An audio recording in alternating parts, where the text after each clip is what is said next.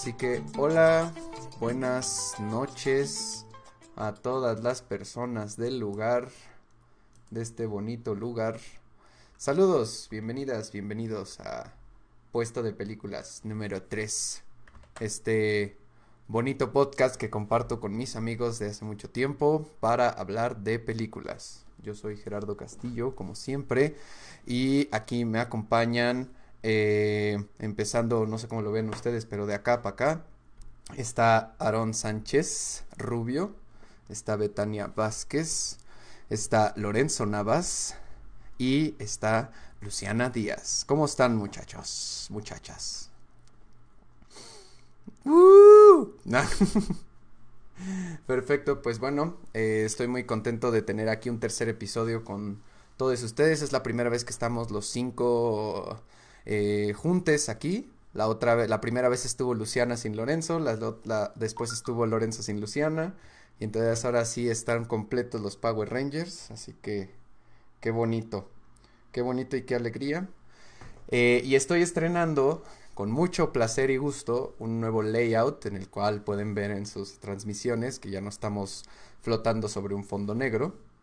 Ahora es un fondo mitad negro y rojo que tiene algo más bonito y transparencias y cosas. Iremos mejorando esto cada vez. Pero bueno, ah, vamos a hablar de Monos, la película de 2019 dirigida por Alejandro Landes de Colombia, pero que es una, una coproducción, eh, según me decía Aaron, de ocho países. Entonces, si ustedes la ven, que les dejamos en, en el feed de, eh, de les dejamos el link para verla en Netflix. Está en Netflix, se, encuentra fácil y rápido.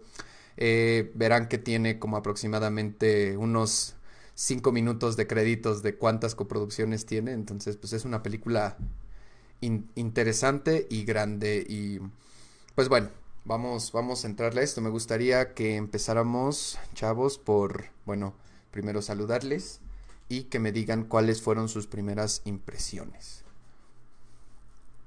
¿Quién dice yo? Luciana que la propuso.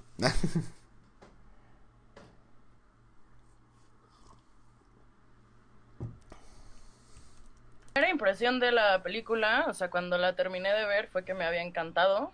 Em, tenía por ahí como preguntas, eh, como les comentaba ahorita, con respecto al discurso político. Eh, me hacía un poco de ruido, que es un tema que a mí en lo personal me mueve mucho. siempre me fijo en eso en las películas, pues. Este, me llamó la atención la, magnitud de la producción, em, justamente la coproducción con tantos países. Eh, también me llamó la atención que sentía yo que era una película que se salía de lo que yo entendía por cine latinoamericano, lo que yo conocía de cine latinoamericano, em, precisamente como por esa magnitud.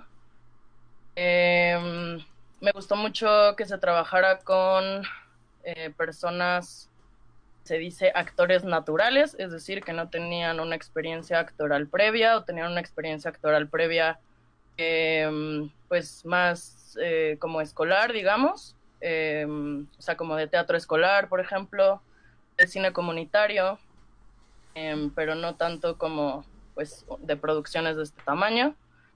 Em, y pues me pregunté mucho como cómo había sido ese proceso para el director, ¿no? Cómo abordar eh, con sus actores pues, las emociones que quería retratar y demás. eso es algo que quiero abordar despuesito, porque me interesa mucho. Este, y pues en general la producción, ¿no? Las locaciones me parecen impresionantes eh, por su por su belleza, obviamente, pero por la complejidad que, conlleva eh, filmar en, en, locaciones así. Este y también algo que me pareció interesante era fue la mezcla de los géneros, ¿no? O sea, como que no tiene un género un género, sino varios géneros. Eso también me gusta. O sea, creo que es algo que me gusta personalmente, no nada más en el cine, sino como en la música y así, cuando se mezclan como diferentes eh, propuestas. Em, y pues, sí, como primer comentario, yo creo que sería eso. Muy chilo, sí, sí, sí, sí. Eso está súper interesante y denso. eh, pues Lorenzo, ¿tú cómo sentiste la película después de verla? O sea... Em, a mí me dejó como inconforme, como al terminar de verla como que no tenía ningún sentimiento malo, pero tampoco tenía como un sentimiento como de wow, qué película acabamos de ver. En realidad como que había muchas cosas que tenía muy claras que las tenía como, o sea, que rescataba mucho como creo que la fotografía es un elemento que está muy muy muy lindo a, ratos tiene algunos cuadros muy muy chidos. Em, el, nivel de producción también me parece bastante bastante bastante chido porque como dice Luciano las locaciones y y creo que también como algunas veces como el diseño de producción también era, me parecía bastante adecuado y bastante chido. Digo que era hasta cierto punto discreto, pero me parecía bastante chido. Pero no sé, al final la historia para mí como que nunca cuajó, o no sé si nunca cuajó porque nunca comenzó como realmente como, como, o sea, obviamente hay como ciertos, ciertas, la historia sabes dónde comienza, dónde supuestamente se desarrolla y dónde acaba, pero al final es, pues creo que la palabra es ambigua. Me parece una película como medio a la mitad en algunos elementos. Pero me parece que está bastante disfrutable. O sea, creo que no hubo momentos donde de verdad me sintiera aburrido o me sintiera como distraído. Lo cual me parece bastante chido. Eh, y eso. Perfecto. Sí, sí, sí. Ahorita yo les diré algo sobre eso exactamente. Eh, Betania. ¿Qué tal? Eh, yo no, curiosamente, como que no tenía ninguna opinión de la película mientras la veía. Como que sí me... Por, lo criticona que soy, como que ni me espero a terminar algo para ya estar diciendo como, mm, esto no me parece, ¿no? Pero con esta justo como que me, me atrapó y me soltaba también a ratos, la verdad, pero sí me atrapó en, en general y me hizo sentir y, y sí viste como, ¡ah! varias veces y, demás. y hasta que acabé de verla, que Lorenzo también me dijo como, a mí me pareció malísima, como que fue donde dije, mm, creo, que, yo no, no sé, o sea, como no... Bueno, vas a decir ahorita, no dije eso. Yo, quise verme discreto y... pinche, pinche película hecha con las nalgas, güey. Qué horror. No, no es cierto, es broma, ¿eh? No dijo eso. nunca. Fue, eso no fue a propósito. pero como que hasta ahí dije como, ah, mm, pues, pues yo no sé, ¿no? Como que de verdad no había pensado como nada, solo tenía como highlights padres. Como que dije, no mames, la música está increíble. Los leitmotivs están lo máximo. Eh, o sea, obvio, sí, como que no dejaba de pensar en el güey de Hannah Montana. que me parecía como divertidísimo.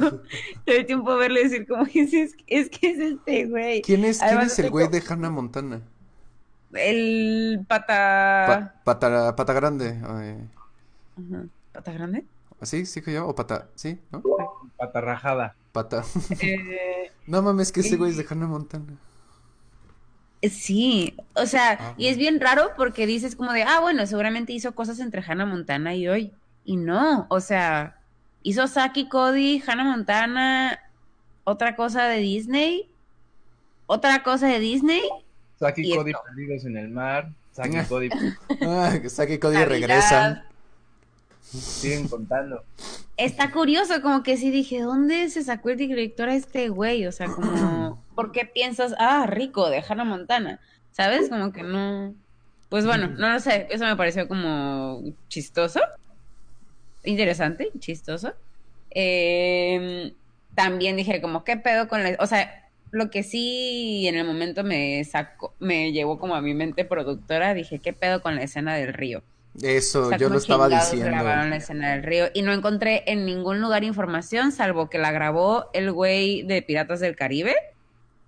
Y otra, ah, y que sí había como equipo de rafting y de kayaks. Es que no mames, eran los, eran los actores en medio de los rápidos. O ¿no? sea, yo, yo, yo vi varias escenas donde estaba buscando, son los stones, son los stones, estaba así, güey, casi pegado a los píxeles de la pantalla. Así de, eran ellos. "Ella- así son eran- ellos, o y yo vi como, O a mí me dio ansiedad en algún momento. Dije, no mames, imagínate pedirle a alguno de ellos como, bueno, Échenselo. al río. Entonces, este, comenzamos, por favor. ¿Cómo, cómo haces eso? Sí, no. Ya, ya hablaremos de la, de la producción, que es un tem- temototota, porque creo que si algo que ahorita veo que a Betania también le brincó como a mí, la producción así, de todos los demás detalles podrán ser controversiales, pero la producción así explota de, como, como geyser de, de, de lo cabrona que está y de varias cosas que dije, ¿a poco?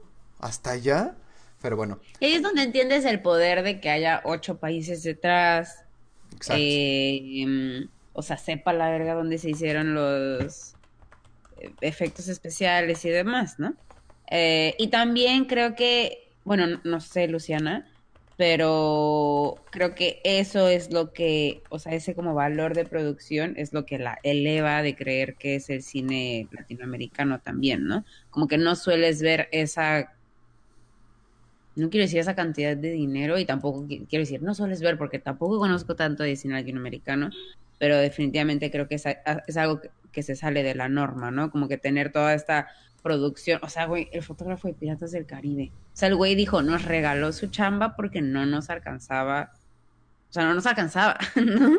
Eh, pero bueno, como que sí, como que no, no, no sé, no tengo mucha opinión porque siento que nunca pasa mucho, entonces como que no hay un punto en el que yo diga, "Mm, ¿qué onda con esto? Solo me parecía, como que leí muchas reviews y había cosas que me conectaron mucho, como había alguien que decía que era totalmente contradictoria y eso es lo que yo sentía, como que son re militares, pero son súper como rebeldes y, y apelando a su lado como adolescente.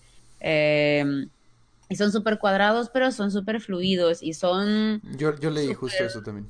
No, como que tienen todas estas cosas contradictorias y polarizadas muy, muy locas. Y también decía esto de un huevo en cada, ay, en cada canasta.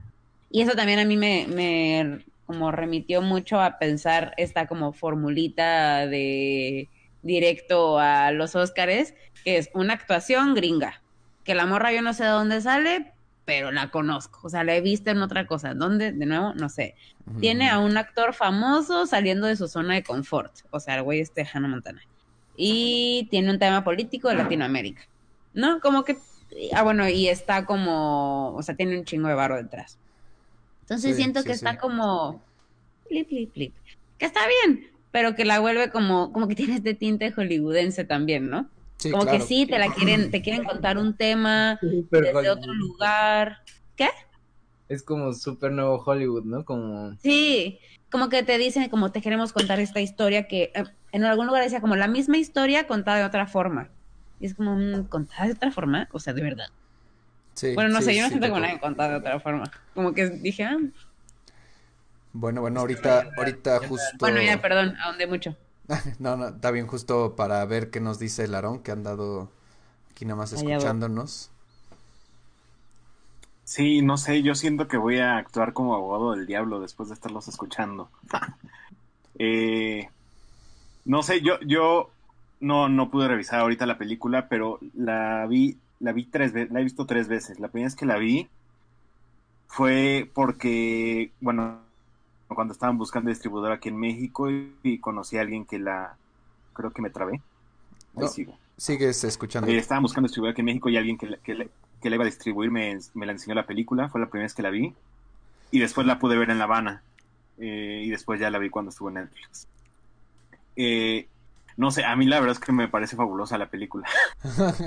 O sea, o sea en- entiendo todo lo que están diciendo, pero no sé, o sea, para empezar me quedo con una frase que alguna vez le, conté a Lorenzo que decía Cuarón, que el problema del cine actual es que la gente cree que el cine es, es narrativa y creo que esta película es todo lo contrario, creo que esta película en ningún momento te está intentando contar algo y creo que se basa mucho en intentar ser apocalipsis ahora en hongos. Entonces, bajo esa noción de que intentas una película de guerra en drogas, me parece fabuloso porque hay un montón de decisiones estéticas y decisiones sí, decisiones meramente estéticas, que es lo que vuelve genial la película. Y creo que por ahí va lo que me vuelve y me vuelve la cabeza un poco. Ya. Güey, justo ahorita que acabas de decir eso, eh, yo la neta estoy bastante de acuerdo en... eh, digo, a mí, ¿cómo te puedes decir? Me parece maravillosa, me no, no diría, pero me parece una cosa, una, un producto muy, muy interesante y muy importante. Ahorita que dijiste lo de Apocalipsis ahora, yo estuve teniendo esas vibras bien cabrón durante toda la película. Sentí bien cabrón que era como este navegar por un mundo como extraño en el que nunca entiendes qué está pasando. Digo, en Apocalipsis ahora, después de tanto tiempo, supongo que y cuando la gente te platica y te platica y te platica, es que es Vietnam, la guerra de Vietnam y esto así, pero, o sea, si tú no supieras qué diablos es Vietnam y vieras esa película, entenderías lo mismo que entendían muchos de esos soldados sobre esa guerra, ¿no? Era como, pues, güey, estamos en este lugar peleando contra quién sabe quiénes, haciendo quién sabe qué cosas, o uno como espectador, si no supiera nada, lo mismo, ¿no? Pe- Perdido en esta como jungla. Y, y siento que la película sí me dio un chingo esas vibras. De hecho, cuando salen unas de las tomas sobre los ríos, que me imagino que es una parte de Colombia pegada al Amazonas. eh, no, no es nada eso. Bueno, es una muy bonita selva entonces. Pero bueno, viendo estas tomas, me imaginé súper cabrón todo esto navegar por los ríos de Apocalipsis ahora de cómo nada tenías, nada tiene sentido, nada termina, o sea, como que todo es un ejercicio simbólico. ¿no? Y eso fue lo que yo pensé, o sea, en algún momento yo me acuerdo que esta película la estaba viendo, abriendo como, o sea, sentía que mi mente estaba como queriendo ver, es como, como si tuvieras así panta algo enfrente de los ojos que no te deja ver, y todo el tiempo estaba, a ver, a ver, es que, es que necesito ver para entender qué chingado está pasando. Y fue hasta que más bien solo dije, bueno, ya, la verga, no, no voy a entender. No, tengo que dejar de intentar entender y solo verla. Y ya ahorita veremos que a dónde llego, ¿no? E- Es que justo ahí creo que es como gran parte de la diferencia entre lo que puede hacer una gran, gran película y una película muy buena. O sea, porque, por ejemplo, creo que en Apocalipsis ahora justamente todo este tipo de elementos de cosas que creemos que nos faltó un punto de vista. O sea, la decisión autoral y la decisión estética están en ambas películas. Pero creo que justo Apocalipsis ahora es capaz de llevarte por terrenos narrativos y terrenos históricos mucho más importantes y mucho más fáciles de llevar a, un público en general que esta película, que esta película se centra tanto en la experiencia estética y en la experiencia de, generar este trip, creo, que pues la experiencia narrativa queda tan por ahí en, en el, en el río del Amazonas que, que pues nunca se encuentra y creo que es lo que vuelve a la mayoría de la gente como un, ah, está bonita. Y en general eso fue lo que yo creo que no, o sea, esa es la parte que me gusta, me gusta la parte del símbolo, me gusta la parte de de, de, de una de un espacio onírico casi, de un espacio como surrealista, las cosas que suceden, pero también siento que eh, eh, como que es muy inconsistente la película en su quizás su ritmo o su tono, no sé, en la que a veces me salía, o sea, siento que a veces estaba como muy Oh, sí, sí, sí, sí, a ver, a ver, quiero dame más, quiero ver más, quiero entender más, quiero ver de, más de esto. Y muchas veces era como, y digo, supongo que igual ese es el punto, pero era como muy, ah, como El cortarlo, güey decía que era eso, que la quería evitar como un río. ¿ok? Que no te lo esperaras, ¿no? Quoteo. Pues no que te notas, sino como con esos ritmos, pues, como yo siento que empieza aquí la peli, o sea, como que nu- nunca baja de como esto, ¿no? Como que está así, a mí, per- perdón si te interrumpí. No, no, no, no, bueno, o sea, sí, pero, pero con, gusto. Ok.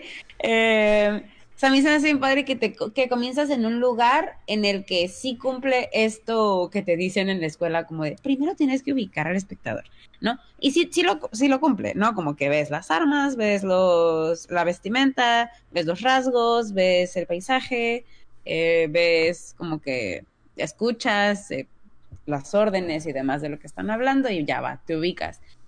Y justo piensas como, pues, militares para o militares o derecha o izquierda, pues quién sabe, pero algo con la milicia, ¿no? O algo con guerra o algo con viol- violencia.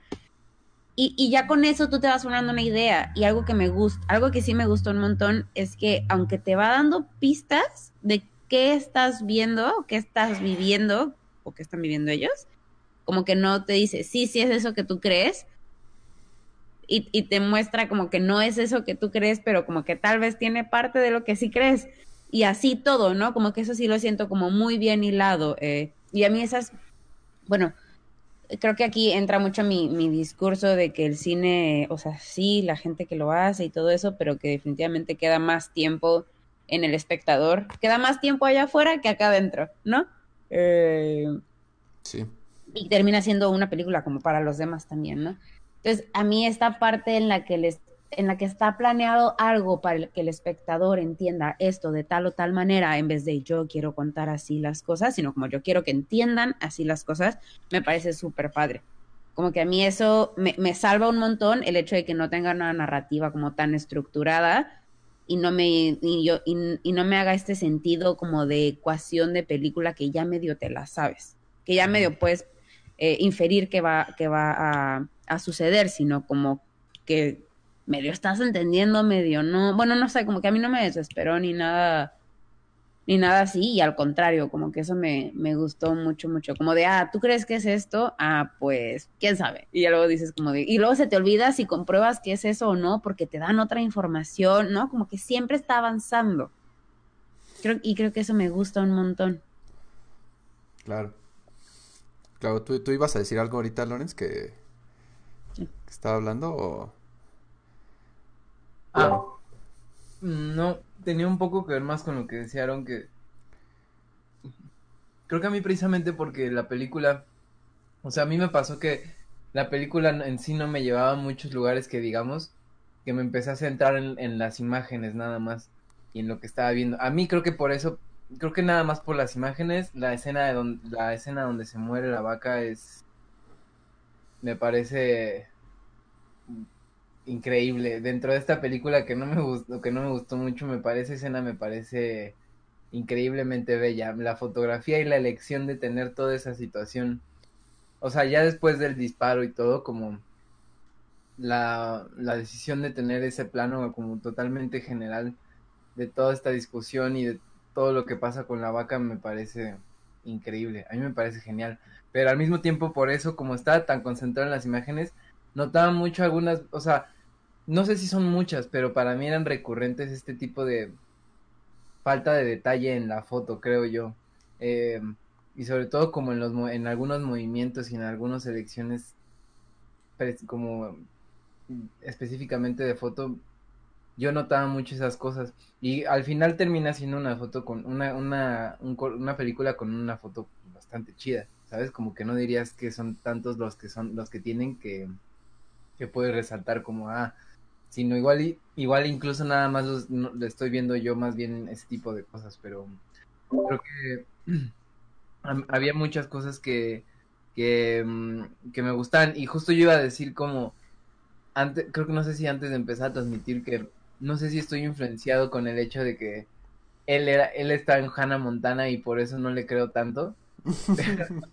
Pero, pero creo que sí, como que hay, hay algo ahí que al final no estoy tan seguro, como que la siento alejada, tal vez, más allá de que es una película que no tiene una narrativa y demás, como que hasta cierto punto la siento un tanto alejada, más allá de la realidad o algo así, no sé. Igual y también tiene mucho que ver con lo que ustedes están diciendo, que en realidad pues sí te sitúa en un lugar, pero no te sitúa como en el mundo, ¿no? Eh, precisamente como en algún lugar preciso, pues, pero Sí. sí, ¿no? como que había, había, había algunas cosas que hacían que no me terminara de amarrar y había unas escenas que sí me tenían muy amarrado, como lo de la vaca de nuevo y como quizá también la escena con, eh, no sé, por ejemplo, una escena que a mí me, me sacó un, un- un poquito de onda fue la escena de, de esta chica con la doctora, como de seducirla y como de al final se estaba divirtiendo y como que no vi de dónde vino. O sea, entendí muy bien todo, como que sé que la película en general es un poco como de no tiene mucho de dónde venir, o sea, o no tiene por qué, pero como que había como ese tipo de escenas como que yo no sabía de dónde salían, ¿sabes? O, o- Sí, o el- fíjate que eso a a mí me pasó un chingo también, o sea, creo que ese fue mi mayor como tema, como que, y como dice Betania, igual eres, igual es el director queriendo como romperte o voltearte cuando no lo esperas, ¿no? Pero sí sentí que había cosas que era como, ok, a ver, esto necesitaba, o, o- o, no sé, no sé si lo necesitaba, pero yo, yo esperaba un poco más de, de, mm, información para ir hacia ese lugar. Pero, pero me llevaste y pues bueno, ya estamos hasta acá, ¿no? Pues órale, vamos a darle. También, por ejemplo, hubo un lugar, por eso les decía, creo que son como tres o cuatro películas allá adentro que creo que construyen una buena película en total, pero había muchos lugares que me interesaban mucho quedarme, ¿no?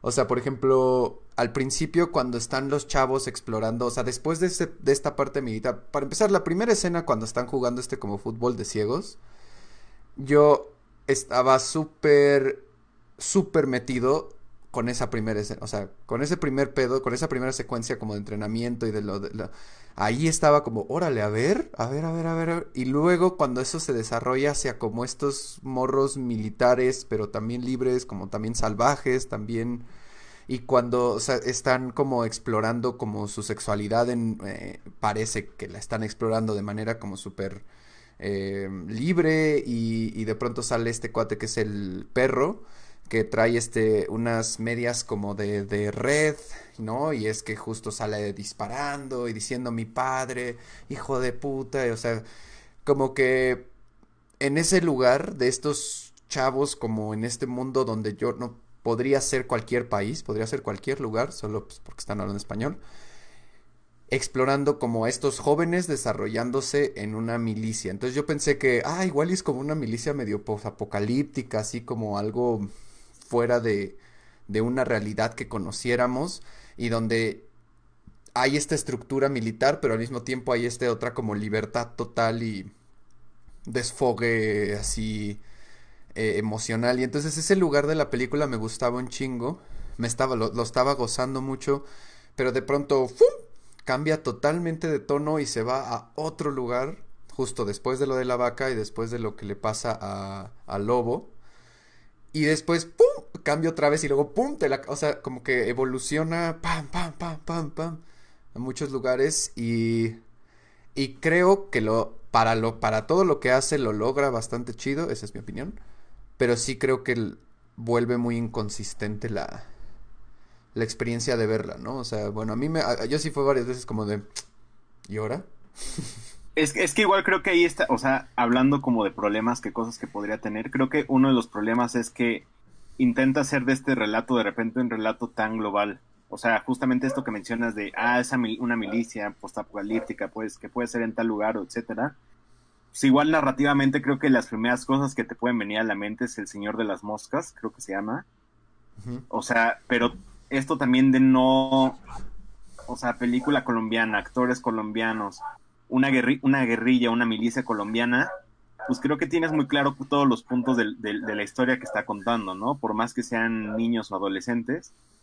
Pero eh, eh, la, la no, las no ganas de querer mostrar un punto de vista de parte del autor o de mostrar una ambigüedad sobre lo que está pasando, creo que es uno de los grandes errores de toda la peli. Que, que es, este error me parece que por momentos o en ciertos lugares podría sobrepasar toda esta experiencia estética que yo tanto estoy defendiendo. Yo justo quería comentar sobre esto que decía Beth del río, que decía que lo había querido editar como un río. No vi esa entrevista, pero vi otra en la que decía, le preguntan de, de, dó- de dónde viene Monos, de dónde se origina. Y él dice, se origina de varios ríos, ¿no? Eh, entonces creo que eso es justo como un poco lo que están hablando, o sea, que está, o sea, como que mete muchísimas cosas. Eh, pero yo personalmente creo, esto no lo vi en ninguna entrevista, es mi opinión personal, creo que lo que más le interesaba era retratar ese momento de la vida como de transición con respecto a la edad, ¿no? O sea, como eh, las cosas que le interesan a los a les adolescentes y como con qué obstáculos se, se presentan. Y entonces me atrevería a pensar que incluso todo el ambiente guerra es... em, me voy a decir para después desdecirme, es, es como una justificación, pero no, porque también está fundamentado, ¿no? O sea, también tiene su razón de ser y de estar ahí. Pero mm, yo lo que siento, o sea, lo que sí, a pesar de que hay cosas que van y vienen y van y vienen, lo que siempre está son ellas, ¿no? Em, ¿Qué está pasando con ellas, dentro de ellas? Y, y por eso es que para mí no es contradictorio en ese sentido em, que mencionaba Beth también, em, de que son muy cuadrados, pero no, y no sé qué, y pero no. Porque el rollo justo es que eh, o sea, que justo este personaje del perro, por ejemplo, por lo que el personaje expresa, ¿no? De que mi papá y tal, y, y su, y su eh, expresión de, de género disidente, digamos, como que se puede entender que él, por ejemplo, ese personaje huyó de su casa, ¿no? Eh, pero hay otros personajes que dan a entender que no están donde quisieran estar. Por ejemplo, eh, Lady, ¿no? Que dice que a ella le gustaría estar cantando en, en la televisión. Eh, yo creo que eso hace alusión a los a las niñas que eran secuestradas por, por grupos en, en Colombia y en otros lugares. La, que dice eso es sueca, nada más para aclarar, creo. Sí, claro, sueca, sí. Este. mm, Ah, ¿no? O sea, como niñas que eran secuestradas para eh, servir como al, al grupo en cuestión, porque lo hicieron todos. Este. Entonces, para mí en ese sentido no es tan contradictorio, porque yo siento que, que esas niñas y adolescentes están un poco viviendo el momento de su vida eh, forzados por las situaciones en las que se encuentran, pero no siento que sea un rollo como, como de que la construcción de personaje esté mal, ¿no? O sea, no siento yo que, que o sea, a mí en ningún momento me saltó así como, ah, pero no que eran muy cuadrades, ¿no? O sea, porque en realidad no es que ellas lo sean, es que esa cuadradez, digamos, se les está imponiendo, ¿no? Y ellos más bien como que intentan huir de ahí, como que se, se salen, como que están continuamente buscando otras opciones. Eso es lo que, lo que yo pude como entender un poco. Y, y ya para terminar este comentario, justo lo que decía Aaron del Señor de las Moscas, súper sí. O sea, de hecho, el director dice que está inspirado en, en El Señor de las Moscas, entonces, eh, pues sí. ¿Puedo? Sí, sí, sí, sí, sí. Esto que dices que está interesante, lo de, lo de que se siente que están secuestradas, eh, justo él lo menciona también, ¿no? Como que dice, e- es como un metasecuestro, como que ellos que están secuestradas tienen secuestrada a ella, ¿no? Entonces, como que también habla acerca de, que esto se me hizo súper interesante, creo que se me hizo mucho más interesante todo lo que leí y escuché de él argumentando por qué es así en la peli que la peli en sí, pero, pero bueno. Em, dice esto que quería como una línea muy delgada entre el paraíso y el infierno, ¿no? Como que todos estaban viviendo un infierno, pero estaban en un lugar que parecía el paraíso. Y eso es, y vi una crítica como súper dura. Vi un lugar que está bien padre porque te las pone como en verde, amarillo y rojo. Como que rojo las malas, amarillas las que están como dos, tres, que tienen un poquito de, que tienen un poquito de todo y luego las verdes que son así como, sí, es una maravilla. Em, y una de las rojas era de un don como setentón, ochentón de El País, de España. Eh, así como me parece aburridísimo este tipo de películas tan pretenciosas que te intentan mostrar como que otra vida, pero yo al principio como que dije, ah, ok, sí, y luego ya que lo vi a él como todo blanco y viejito y así, dije, "Ah, no, pinche señor, más bien es que le cagó como que la, la historia, o sea, la situación, ¿no? Bueno, yo me lo tomé por ahí. Como que dijo así como de, ay, fuchi, Latinoamérica. Yo, yo pienso eso. O sea, yo pienso que eso pensó eso, güey. Pero quién sabe. Eh, y decía, volviendo un poquito ahora a lo de la foto que decía Lore, él decía que era demasiado preciosista, lo cual como que también estoy medio de acuerdo. También estoy de acuerdo en esto de que hay, había veces como muy erráticas, que se sentían erráticas, pero por el otro lado que también era todo como re milimétricamente cuidado y, y como que todo lo pensaron, como que nada fue de, ah, esto se ve bonito, sino como eso se va a ver bonito, ¿no? Y lo vamos a hacer. Entonces, como que yo esta crítica del señor, eh, como que de primer lugar sí dije, como, ah, estoy de acuerdo con varias cosas, y lo dije como de, no, este güey, que como que qué odioso. Porque dije, pues sí, claro que sí es preciosista, pero si lees que el director está intentando que se vea como el paraíso, pero que es una situación muy del infierno, pues me parece que tiene todo el sentido del mundo, ¿no? Mm. Y ya. Además esto del, del paraíso infierno también se ve, o sea, como justo sí, se presenta muy, muy, se presentan muy hermosas las locaciones, ¿no? O sea, de- no hemos dejado de hablar de las locaciones. Eh, pero también está como esta parte infernal, por ejemplo, en, en lo de los mosquitos, ¿no? Eh, o sea, como que estás en un lugar precioso y te lo muestran precioso, pero también te muestran estas partes como bien densas, ¿no? Eh, que los mosquitos, como ahorita que lo digo, suena como algo X, pero, pero cuando lo estás viendo, bueno, yo me angustié muchísimo, o sea, era como, o sea, me imaginaba en esa situación y decía, es que, que, que o sea, qué terrible, ¿no? O sea, como qué terrible no poder hacer nada. Y otra cosa que me llamó la atención en ese sentido fue lo de la comida, ¿no? Como que al principio yo decía, dije, ¿cómo? O sea, ¿cómo comen? ¿Y qué comen? ¿Dónde están? Y Güey, qué curioso, ahorita, ahorita voy a eso, pero qué curioso que preguntes eso. eh, porque, pues sí, como que justo no, no lo muestran, ¿no? O sea, hasta que llega lo de la vaca, eh, no muestran, no, no hablan de, de qué, cómo resuelven esa parte, ¿no? Este, y de hecho, eh, que eso tiene que ver con esta discusión que me interesaría tener, sobre, digamos, los fines artísticos y cómo se justifican.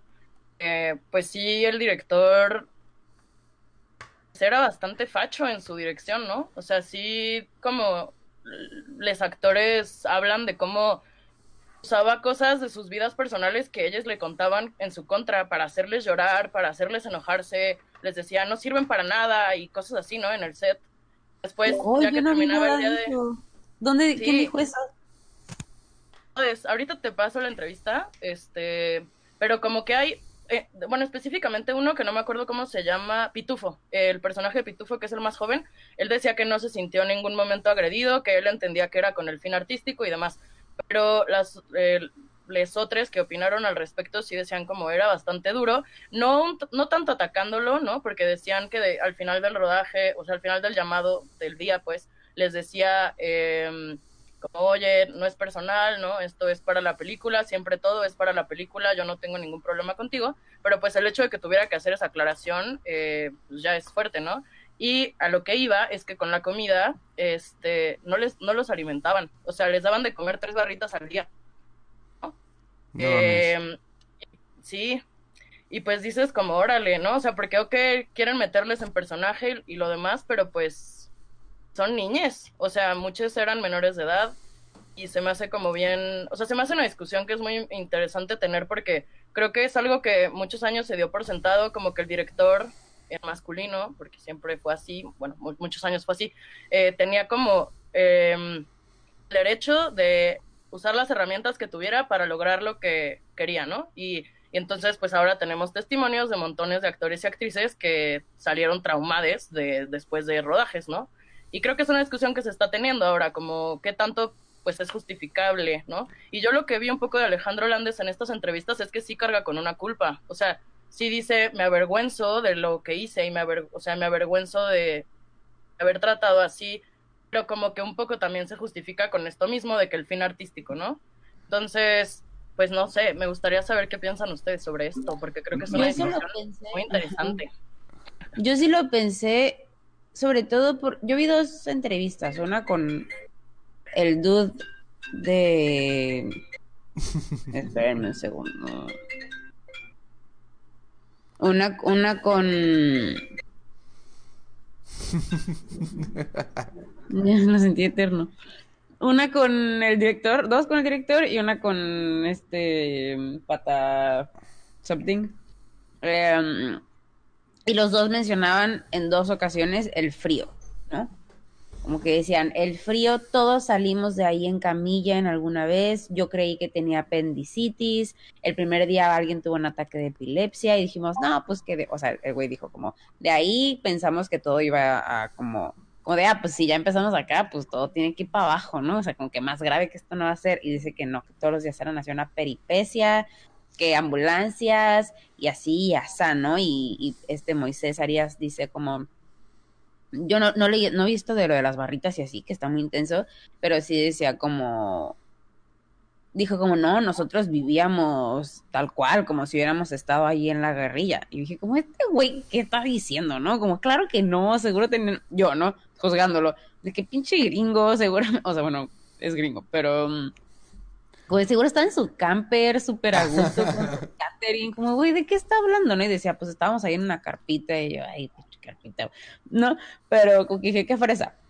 Pero ahora que dices esto, tiene un chorro de sentido, eh, como, como que digo, ah, ok, no, el güey, el güey lo minimizó, en, o sea, no lo dijo como, como era en esa entrevista, al menos, pero justo, los dos decían como, es que el frío, y es que las escenas fueron súper duras de filmar por el, por el frío, y la ambulancia y todos los días alguien salía en camilla o todos salimos en camilla en alguna vez. Y como que también no quiero sonar como que no le tengo pasión a esta arte ni nada, pero como digo, güey, como que vale la pena. O sea, Yo como creo que hasta sí, vale definitivamente. Ok, a ver, la opinión controversial de Aaron está aquí calentándose en el horno. No, no, es que, es que yo mientras escuchaba lo de Luciana y lo de Beth, o sea, me quedé así como de, claro, o sea, puede ser que no, no, o sea, y también lo entiendo un, un poco desde el punto de vista de, desde la producción, ninguna Ajá. vida va a valer la pena encima de, de, de nada, o sea, ni, ni un rasguño ni siquiera va a valer encima de una película, pero no sé, igual poniéndome un poquito desde el otro lado, creo que igual también depende mucho de la confianza y de los acuerdos que se tienen entre los actores y actores, actrices con el director, directora. En este caso igual, no sé, o sea, desconozco completamente cuál fue el proceso creativo y el proceso de, de trabajo de Alejandro con todos ellos. Y, y no sé, probablemente si esto nunca se hubiera llegado a un acuerdo y, y probablemente inició directamente así en el rodaje y empezó a trabajar con ellos, o sea, creo que ahí sí sería un tema. O sea, pero creo que sí vale la pena. Y es que hay momentos de repente creo que son muy difíciles de que un actor llegue a cierto punto emocional y a cierto punto de experiencia para lograr para lograr algo y más si, es una experiencia que él que el actor nunca ha tenido en su vida y que probablemente nunca va a tener. O sea, entonces no, no sé de qué forma sería. Igual hay un montón de métodos de, de actuación, ¿no? O sea, Sí. que entonces igual depende también mucho de cómo el actor quiera trabajar y también del actor las posibilidades que debe trabajar. Pero solo había un actor profesional, bueno, dos, la señora y, y Sí, pero seguramente había un montón de, de coaches actorales. Lo que pasó es que vivieron todos juntos, 30, en como un campamento varios meses, y ahí recibían clases de improvisación en la mañana y entrenamiento físico en la tarde. Porque sí, pero, por ejemplo, o sea, por más que 80. tengas la experiencia, igual nunca vas a actuar de la... O sea, por Ah, ejemplo, el- el que es, el único es que es guerrillero es el, el enano. O sea, él tal cual es un- uno que salió de la guerrilla de las FARC y, y está haciendo parte de... Pero definitivamente es alguien que requiere, por más que haya tenido la experiencia de más de 30 años de ser parte de la guerrilla, requiere de un coach actoral para entregar lo que está pidiendo este Alejandro. Lo, lo que yo creo ahí es que más bien Alejandro, a Alejandro se le fue la película de las manos, o sea, ta- tam- también eso es algo que, porque justamente eso, y creo que ahí aquí saco un poco la experiencia, creo que es algo que hemos todos visto cuando ahorita que está, o sea, lo pongo de inclusive de ejemplo lo que estamos haciendo Betania, Lorenzo y yo. Eh, hay un montón de personas que empiezan a dar opiniones en todos los procesos de la película, en, en la postproducción, etcétera, y de repente creo que si como director no o directora no eres capaz de mantener la idea de lo que estás buscando, o sea, te vas a llenar de, idea- de ideas en la cabeza y, y eso, o sea, creo que creo que por eso igual se defiende tanto en las en las entrevistas así como me lo están contando, porque creo que la película Sí. por algo tiene tantos editores y tiene tantas cosas, o sea, Sí, yo, yo, yo creería que en ese caso hay una, o sea, yo creo que hay un, creo, creo que todo puede ser válido siempre y cuando tengas, y esa es una opinión, nuevamente, pura opinión, yo no sabría qué hacer, ni como yo no trabajo nada de dirección, pero en términos de producción, yo creo que debe haber una, una cierta, o sea, tiene que haber un plan, un ejercicio, el ejercicio de un plan, de voy a llevarlos por este transitar pesado, para que llegue en este estado emocional, ¿ok?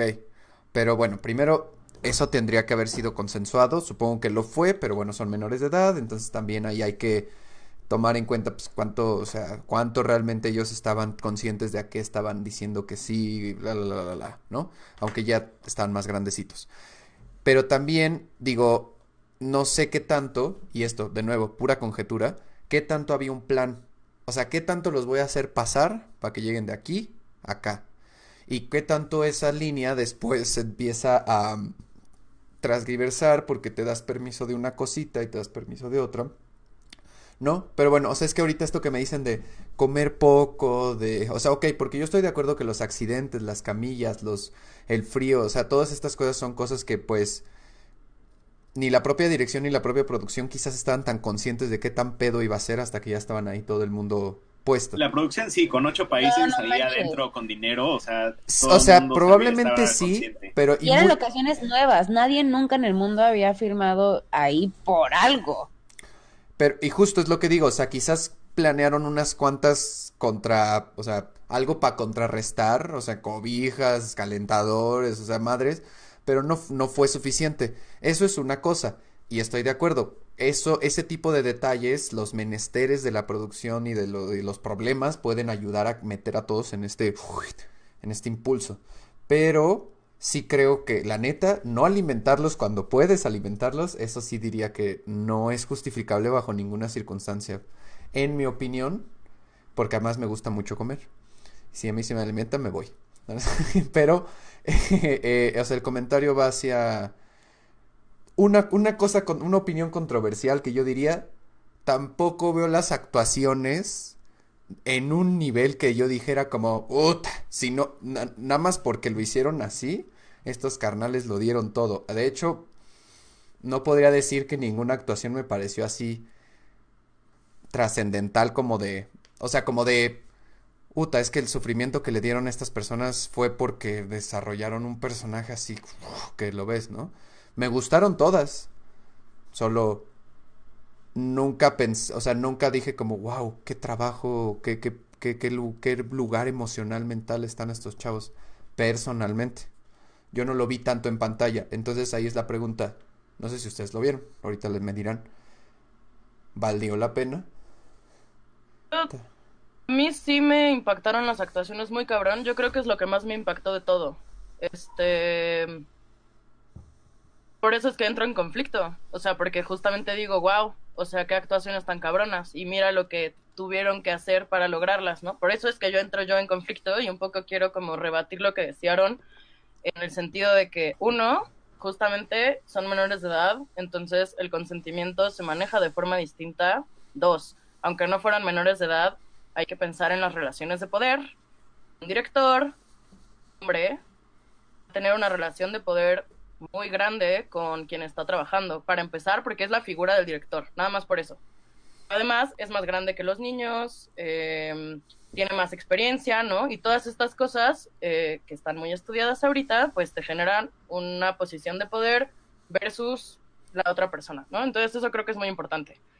Nadie en su vida, o sea, por ejemplo, esta historia de la actriz de, de los pájaros de, Hitchcock, que tuvo un, este, una crisis nerviosa en, en el rodaje, en la escena de los pájaros, porque realmente estaban los pájaros ahí, la estaban atacando.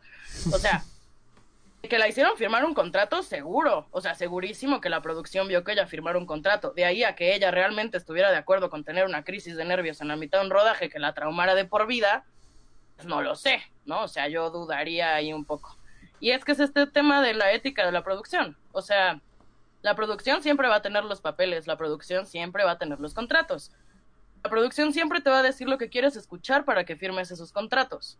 Entonces creo que eso no, no podemos olvidarlo, porque es que, o sea, como justo es, es el tema de que no porque alguien diga que sí, está bien abusar, ¿no? O sea, sí, sí me, espero estarme dando a entender, o sea, puede haber sido consensuado, pero se tendría que analizar ese consenso, eso es lo que yo pienso.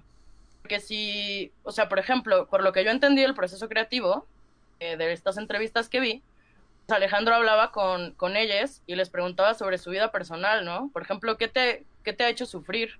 Eh, ¿Cuál es tu mayor trauma, no?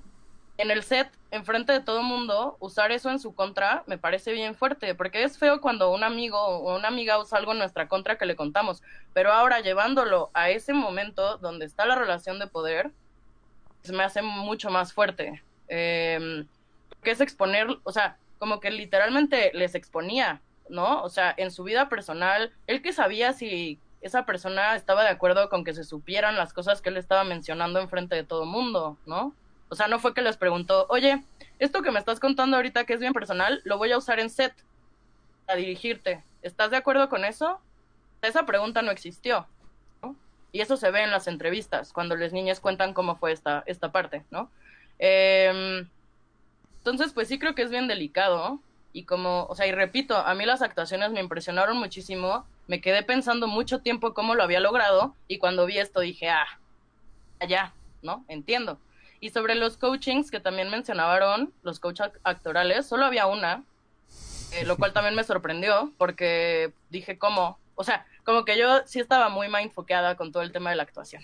Este, Y, o sea, lo que estoy pensando ahorita, como algo que se me ocurre, es que quizá debió haber habido un acompañamiento psicológico, por ejemplo, no nada más actoral, sino psicológico, que hubiera una persona responsable de autorizar de qué formas y qué cosas se podían tratar y qué cosas no.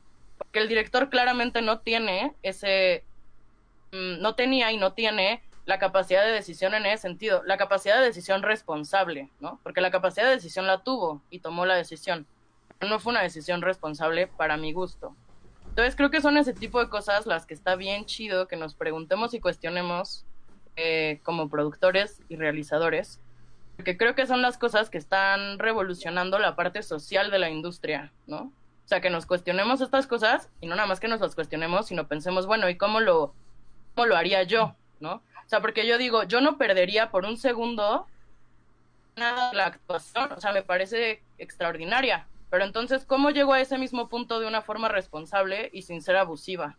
Siento que esa es la pregunta. Yo ahí también tengo, o sea, yo tengo una opinión como al respecto, o sea, en general de todo eso.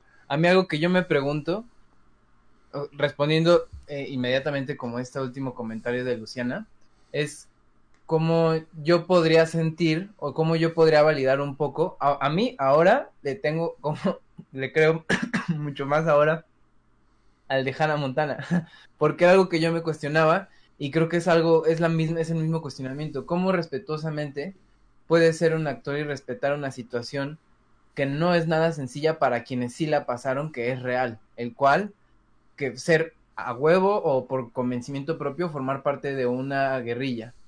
Y para mí ser un actor, yo no soy actor definitivamente y estoy totalmente lejos de serlo, pero creo yo que, digamos, hasta cierto punto yo como actor me preguntaría cómo respetuosamente podría yo representar a alguien que pasó por esta situación, que es una situación real, es una situación que ha afectado o que ha vivido y que ha estado existente y persistente y persistirá en, el, en Sudamérica y digamos en, en, en, toda Sudamérica y principalmente en Colombia, un país con una historia tan así y él teniendo esta herencia eh, colombiana porque sus papás son colombianos y toda esta cuestión, pues yo también me pregunto un poco como...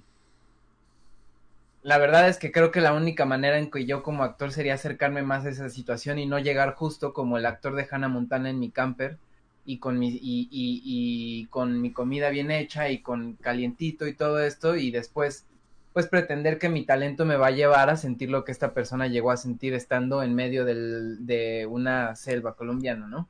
Ahora, entiendo muy bien lo del consentimiento y estoy bien de acuerdo. Creo que sobre todo en los, en, en, aquellos, eh, en, sobre todo en el, en el más chico, ¿no? y bueno, también había una actriz muy chica, creo. Pero supongo que ahí cambia todo. Los tratos del director a mí también me parecen como un, una línea un poco ambigua. Yo la verdad es que con un trato y con un acuerdo entre un actor, creo, no sé si aplica lo mismo para los niños y para todo, no sé si todos sean menores de edad, creo que no, sí. Solo había dos o uno. Bueno, Creo que solo había... No estoy segura, pero pues o sea, algunos eran menores de edad. Y los que no, pues eran muy jóvenes de cualquier forma. O sea, digamos, todos eran menores que nosotros. Sí, sí. Em, entonces creo que solo, solo estaba el niño este como el más chiquitito. Y, y el pitujo justo. Y los demás ya eran mayores de edad. Pero también creo que... No lo sé, yo lo veo como... Siento que este acuerdo y, esta, y estas, estas, aproxima, estas aproximaciones que va a tener el director Em, parten un poco de esta responsabilidad de, llegar a un acuerdo como actor y director, más allá de como empleado y como empleador. ¿Por qué lo creo así? Porque también creo yo, y al menos lo que yo he estado, lo que yo llego a entender a veces de los actores y todo, es que si buscas un trabajo que no involucre un desgaste emocional, definitivamente, o sea, si buscas un trabajo que no te desgaste, definitivamente tu última opción para dedicarte a algo en la vida es ser actor o, o ser artista, si lo quieres llevar incluso para allá, creo yo. O sea, no digo que para hacer arte hay que sufrir, pero mm, para mí el ser la labor de actor, aunque sea un, aunque sea, vas a actuar como Owen Wilson, como el dueño del Golden Retriever y se va a morir. O sea, incluso hasta algo así de banal, me parece que involucra un desgaste emocional del actor, ¿sabes? Y creo yo que eh, la profesión la profesión como actor implica un sacrificio y una entrega o una disposición a este desgaste emocional. Estoy totalmente de acuerdo que hay límites y que hemos, y que hemos sabido de miles, ¿no? Como, o sea, y de unos mil veces, creo que incluso muchísimo más extremos que estos, en donde llegan a cuestiones todavía mucho más este, exageradas, incluso criminales, ¿no? O sea, donde literalmente han llegado a ser considerados crímenes después, quizá, pero em, me parece que em, en esta situación, no sé, obviamente ya hablando específicamente de cada uno de los puntos que este güey hizo para llegar a esos puntos, como darles tres barritas de comer o darles un periódico para taparse o, o estas cuestiones a hasta donde los quiso llevar, eh, ya son un tema un poco aparte, hablando específicamente de cada una de esas técnicas, pues, y que se podrían hablar de cada una de esas técnicas, pero para mí, digamos, englobando como toda esta cuestión de la relación actor-director y las técnicas o, las, o los pasos que llega el director, para mí sí, va, sí se basa mucho en, en, en esta, en, en, este acuerdo previo y, y también Em, no lo sé, también entiendo mucho también lo de las relaciones de poder y entiendo que jamás, en, mucho menos, en, sobre todo teniendo esta diferencia de edades entre director y actores, como que, pues sí, evidentemente siempre va a existir como una, una posición en donde, pues, donde tienes, donde eh, estás pisando una línea que ya no sé si es delgada o inexistente, porque así de delgada es, ¿no? Y, y, muchos van a, van, a, van a tomarlo como el, el, actor que hace de Pitufo, ¿no? O del que mencionaban ahorita, que hasta él, lo menciona y dice, ah, no, pues yo, yo siempre entendí que nunca era personal y todo bien.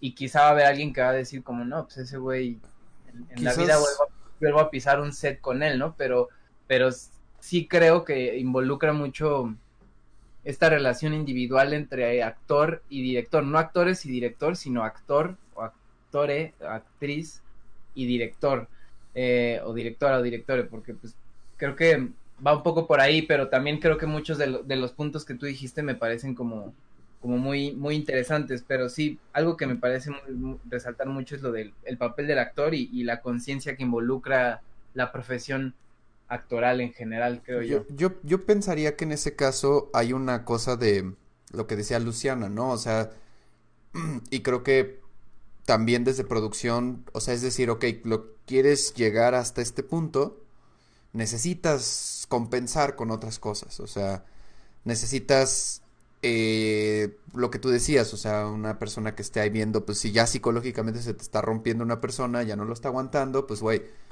o sea, tienes que tener countermeasures, ¿no? O sea, tienes que ver cómo contrarrestar cuando la cuando la cosa se te fue un poquito de la mano, ¿no? O sea, te, te pasaste, o sea, porque estoy de acuerdo con Lorenzo y aquí en los comentarios justo estaban mencionando unas cosas interesantes, ¿no? De que si realmente, que a veces sí se necesita ver un dolor real, que a veces se necesita ver algo más. Y también lo que dices Lorenzo ahorita que me lo mencionas, me parece también chido, o sea, me parece que entiendo de dónde parte el decir, ¿cómo voy a yo hacer que pensar, sentirme como un guerrillero si no he pasado una noche en la jungla sintiéndome de la verga? Y además 30 días no lo van a lograr, ¿no? O sea, también claro. que un mes no. lo va, a lograr. Y, aunque lo hicieran dos, tres meses, aunque se preparara, o sea, pero bueno, entiendo esta idea de, ok, quiero quizás arrebatarte de todo ese mundo que tienes previo para que entres ahora a este mundo y, puedas desde aquí.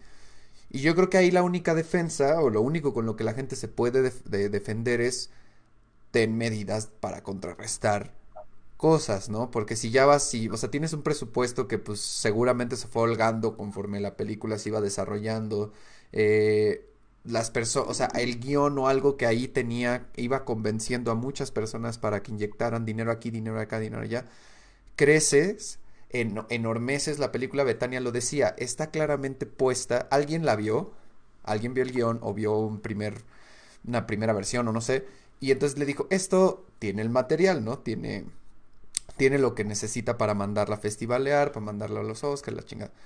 Entonces, en ese punto, si ya llegaste hasta allá, lo mínimo que puedes hacer, pues es tener una medida de respuesta rápida para, ¿no? Para, pues, ver que la gente, pues, esté chida, ¿no? O sea, y es como, ok, ok, ok, o sea, no, que no tengas, y ahora también, otro detalle, esto que dicen en las entrevistas estos chicos, al final del día pues tendríamos que hablar con cada una, cada uno de ellos y preguntarles cómo estás, cómo te sientes, habiendo terminado el rodaje, habiendo pasado el tiempo, cuál, si hay secuelas o no, porque si no hubo secuelas y solamente fue muy duro, no digo que esté justificado, pero pues ciertamente quiere decir que no se pareciera que no se transgredieron tantísimos límites.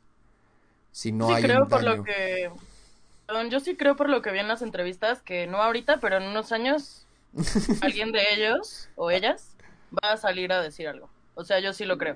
Como Sí. no, en- les digo Y- que en las entrevistas, perdón, perdón, Aaron, solo terminó. En las entrevistas no Sí. es que atacaran a Alejandro, pero sí como que, o sea, y siento que no lo atacan porque sigue siendo esta figura de poder, sigue teniendo poder sobre ellas en este momento, pero sí se nota algo, o sea, sí se nota que se sacaron de onda, sí se nota que no estaban cómodos, o sea, se nota cabrón y, y no, más que estar como en contra de un pacto directore-actore, estoy, o sea, más bien que estoy súper a favor de ese pacto, pero siento que ese pacto se debería ver desde otras miradas también, no nada más, ¿cómo le vamos a hacer para que se vea que está sufriendo realmente? Sino cómo le hacemos para que sufras realmente y no te quedes traumatizado el resto de tu vida, ¿no? O sea, siento que ese debería ser el planteamiento. O sea, estoy, creo que es muy importante que haya un pacto, o sea, más bien que estoy súper a favor de eso, pero el rollo es cómo se hace, desde dónde se elabora y cuáles son los, mm, los puntos importantes de ese pacto, o sea, a qué le vamos a dar relevancia dentro de ese pacto y que no sea nada más que la película quede bien chingona y te impacte en las actuaciones. Eso es un poco lo que creo. Sí, o sea, creo que diste como mucho en el punto justamente al mencionar como esto de, bueno, o sea, pon tú, se vale sufrir y todo eso, pero ¿cómo se hace para que el sufrimiento que estás teniendo nada más para lograr esa actuación, etcétera, no, no repercuta ni en tu vida personal, ni en tu psique, ni en un futuro? O sea, porque creo que igual está, o sea, pensaba, tú mencionaste psicosis, pero yo pensaba en El Resplandor de Shining, Sí, la actriz, eh, o sea, ella Shelley Duvall, ¿o quedó. ¿cómo se llama? ¿no? O sea, ajá, Shelley Duvall, o sea, creo que hay un montón de personajes y, que nosotros vemos la película y decimos, puf, esa actuación, lo que hizo ahí este Kubrick, etcétera, pues es una gran actuación. Pero yo, o sea, yo, yo sí sigo defendiendo, ¿no? Como claramente de que creo que se vale hacer sufrir y se vale, no se vale lastimar, o sea, igual no sé, hablando como de lastimar eh, físicamente me refiero, o sea, porque igual de repente pensaba en el exorcista con la actriz que actuó el exorcista que se rompió un brazo y se rompió la cadera y que quién sabe qué durante la filmación. Pero, o sea, también podemos hablar un poco de pues, lastimar psicológicamente a alguien, ¿no? Pero creo que eso, o sea, creo que sí hay- es necesario mucho la figura de alguien que esté ahí ac- haciendo un acompañamiento psicológico de los actores o de las actrices. Pero también creo que es muy válido llevar este tipo de, de situaciones al límite con los actores o con las actrices, pero siempre de- dependiendo, más bien siempre dependiendo de que haya un consenso entre todos. Si no existe este consenso, o sea, creo que no, no, no deberían de llevarse nunca a cabo. O sea, ta- tal es el claro ejemplo de las tres películas que mencioné ahorita, de El Esplendor, El Exorcista, etcétera. Pero, pero sí, o sea, eso. Yo quería defender que creo que es válido llevar a alguien a ese punto siempre y cuando haya un consenso y siempre y cuando, como mencionó Luciana, haya alguien que esté haciendo un acompañamiento psicológico de la persona para evitar algún un desgaste, ¿no? Y lo de las relaciones de poder, pues creo que es claro, ¿no? Pero creo que también es algo que se está explorando muchísimo. Si me preguntas, yo entiendo la relación meramente vertical en, en- en el cine, pero creo que eso, creo que ahorita, o sea, estamos desarrollando, y, me incluyo entre proyectos, etcétera, una- formas para ir explorando lo que podrían ser relaciones no tan, tan verticales y más horizontales, o formas de explorar en la que la relación dirección actor actriz no, no tenga por qué llevarse siempre a cabo a partir del punto de, de lo que está pensando el director, ¿no? Sino que justamente es, es una creación en conjunto. A final de cuentas, eso es el cine, ¿no? Es, el cine no es una mirada, creo, o sea, y creo que esa- Sí. eso es algo que la mirada del autor, del cine de autor, ha, ha dañado mucho. Sí, sí, sí. Y ahora, y ahora no nos queda duda de pues cómo fue que pasó la escena del río, ¿no? Pues los aventaron al río a los cabrones a sobrevivir. Sí, a huevo. Sí, sí, sí, ya, ya no hay duda. O sea, y digo, pues justo, ¿no? O sea, yo, yo en ese ojo de producción no podía dejar de pensar cómo vergas es, o sea, hay, donde hay cables, hay wires, hay algo, eh, tendrán una- un, un flotador en Yo los pienso pies. que iban, ajá, yo pienso que sí iban como en alguna madrina bajo el agua. Yo sí, sí pienso eso, o sea, sí, sí me quedé pensando como, la neta estaban muy derechitos, o sea, no quiero decir como, lo hicieron mal, yo sé cómo lo podrían hacer, pero sí se veían como muy, muy, no flotando porque sí se veía así como el desmadre, pero sí se veían muy... Pero igual se sumergen mucho en algún momento, ¿no? O sea, Es que momento, sí. más, más que su- más que sumergirse, las olas del pinche río son como y la verga, y o sea, yo creo que tendrían algún dispositivo como en las piernas, o sea, como unos flotadores abajo, para que en cualquier momento pudieran como recostarse y flotar o, hacer, o sea, supongo que tuvieron un coach para cómo manejarse en rápido, supongo que tuvieron varias cosas, pero aún así está tremendo eso, pero es igual las cierto. técnicas de Alejandro sacaron su sacaron su instinto de supervivencia y por eso sobrevivieron en realidad y no tenían ni madres. Y Sí, es bien larga la escena. Es bien Es- larga. es Ya, ya entendimos que van partiéndose la madre en los rápidos. Sí, ¿no? sí, sí, es, es Y algo que quiero comentar que me pareció muy curioso fue que se grabó en el 2015.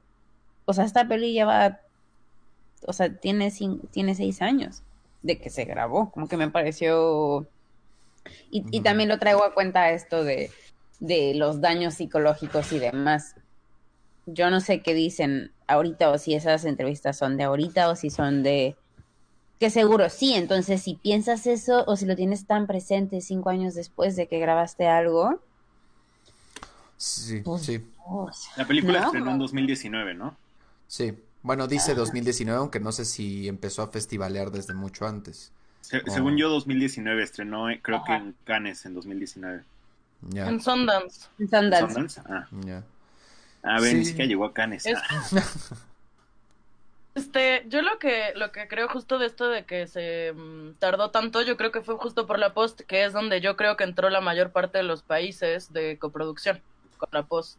Este mm, es muy, bueno, sí, según yo es bastante común. O sea que justo terminas tu peli, pero sabes que necesitas un chingo de dinero para tus efectos especiales y entonces te tardas tres años buscando ese financiamiento. Así, o sea, eso es lo que yo pienso, igual no lo leí, pero es como mi, mi teoría, ¿no? O sea que también por eso hay tantas coproducciones, que no fueron tanto coproducciones planeadas desde el desarrollo, ¿no? También un poco lo que decía Gerardo, que seguro fueron como, como diciendo, eh, eh, ¿no? ¿De dónde sacamos dinero? Que también pasó con Canción Sin Nombre. Este, ya en la post fue como a ver qué, qué hacemos, ¿no? O sea, como de dónde sacamos recursos y entonces yo creo que justo se aliaron con bastantes, este, casas productoras de diferentes países. Eh, quería mencionar algo ya para cerrar con ese punto, perdón que sea tan aferrada, eh, de lo que desearon de la verticalidad. Este, justo yo también estoy bien a favor de la verticalidad en el cine. Es un tema bien complicado, pero estoy muy a favor. Lo que pasa es que creo que la forma de la verticalidad es lo que no está chida, o sea, porque yo creo que puede ser alguien que tiene poder y no ser fascista. O sea, como que siento que esas dos cosas no tendrían por qué estar necesariamente juntas. Y esa es la parte que creo que está chida como explorar, ¿no? O sea, como yo puedo tener una posición de poder y no ser una desgraciada. Yo puedo, o sea, que además pasa un montón en producción, ¿no? O sea, que creo, bueno, yo escucho mucho ese discurso en producción, es un discurso que yo misma tengo, de cómo cuando a mí me educaron para ser productora, me decían, si tú les quieres dar tres comidas en un llamado de 18 horas, pues estás pendeja porque no te alcanza. Y si no les das una o dos comidas, vas a ser mala productora, ya mejor no te dediques a esto, ¿no? Entonces, eso es lo que se nos dice un montón y creo que es la idea que queremos romper, o que yo veo que yo estoy rompiendo y otras personas también. Que pues no, o sea, sí tú tienes el poder de tomar esas decisiones, pero eso no quiere decir que las tengas que tomar eh, para joder a la gente. O sea, como que siento que esa es la diferencia, como que no, siento que después nos es difícil como imaginar figuras de poder no fascistas, porque es a lo que estamos acostumbrados un poco. Pero sí es posible, es muy posible, ¿no? O sea, y justo si yo hubiera producido esto. En un mundo alternativo, pues sí hubiera dicho, ok, va, ¿quieres hacer llorar a tus, a tus actores? Chido, pero pues vamos a tener ahí a alguien que esté vigilando que no te pases de verga, güey, ¿no? O sea, como creo que ese tipo de decisiones son las que hacen la diferencia entre qué tipo de verta- verticalidad queremos tener. De que la verticalidad es necesaria, totalmente, o sea, totalmente sí. Pero Ay, no nos no, podemos poner a no. discutir. Yo creo sí que creo. no. Yo sí creo. Yo creo que son las formas las que no están chidas.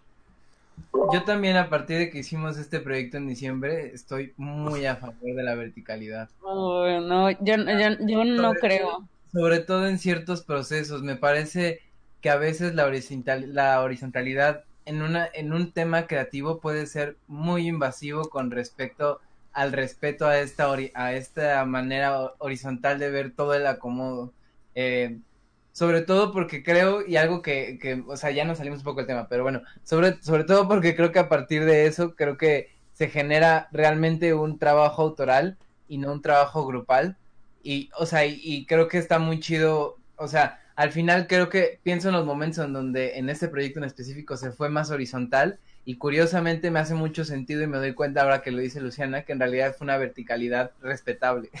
Entonces, eso también Sí. me parece bastante curioso porque muchas veces la esta, o sea, no sé si es cuestión de que nos estamos estamos diciendo lo mismo pero con concept, con nombres con, con el concepto, o sea, o el nombre totalmente distinto, pero me hizo mucho sentido esta cuestión que dijo ahorita Luciana, ¿no? Que pues, claro que se puede lograr la verticalidad para lograr lo que se busca lograr en el cine, que al final es lo que se está buscando, sin llegar a ser como de y chingan a su madre todos y esto va a pasar porque chingan a su madre todos y quien me vuelva a decir algo pues chinga a su madre otras dos veces pero pero Es bueno ese era mi comentario sobre la Yo, yo creo que esa verticalidad, horizontalidad también genera dos, dos tipos de proyectos distintos, ¿no? Quizás, o sea, más bien, yo creo que puede haber proyectos donde se puede explorar una no verticalidad o prácticamente nula, y hay proyectos donde pues es necesaria. Yo creo que todo depende de dónde parte el proyecto o cuál es el objetivo del proyecto mismo. O sea, Yo- pero yo creo que que se puede explorar. la verticalidad yo siento que está tan ligada a lo que es el, el cine autoral que creo que es un concepto que también debería ya de morir un poco, o sea, porque creo que las cosas se han movido tanto y que esto de estar hablando de un autor que es mente maestra de- y es- esto que, que es capaz de pensar en todo y que es capaz de pensar en el mínimo detalle, etcétera, o sea, yo nunca he conocido a nadie por más clavado que sea esa persona capaz de pensar en el más mínimo detalle de cuando está pasando la mosca y creo que eso es algo que se ve mucho en el cine. El cine creo que es un arte que es que creo que es de las pocas artes que son artes colectivas. Yo, y que yo lo debería que aprovecharse creo es muchísimo que... Sí, perdón, perdón, Aaron, termina, termina. No, no, o sea, por ahí va, o sea, eso, o sea, creo que el concepto de autor está ligado a la verticalidad y ya nada más como para concluir, creo que tan tampoco tenía claro Alejandro Landes de qué estaba haciendo en su película que yo no yo no entiendo cuál es la autoría de él en esta película. Yo, yo no entiendo cuál es su punto de vista, cuáles son las cosas que él está proponiendo en la película. directamente de él.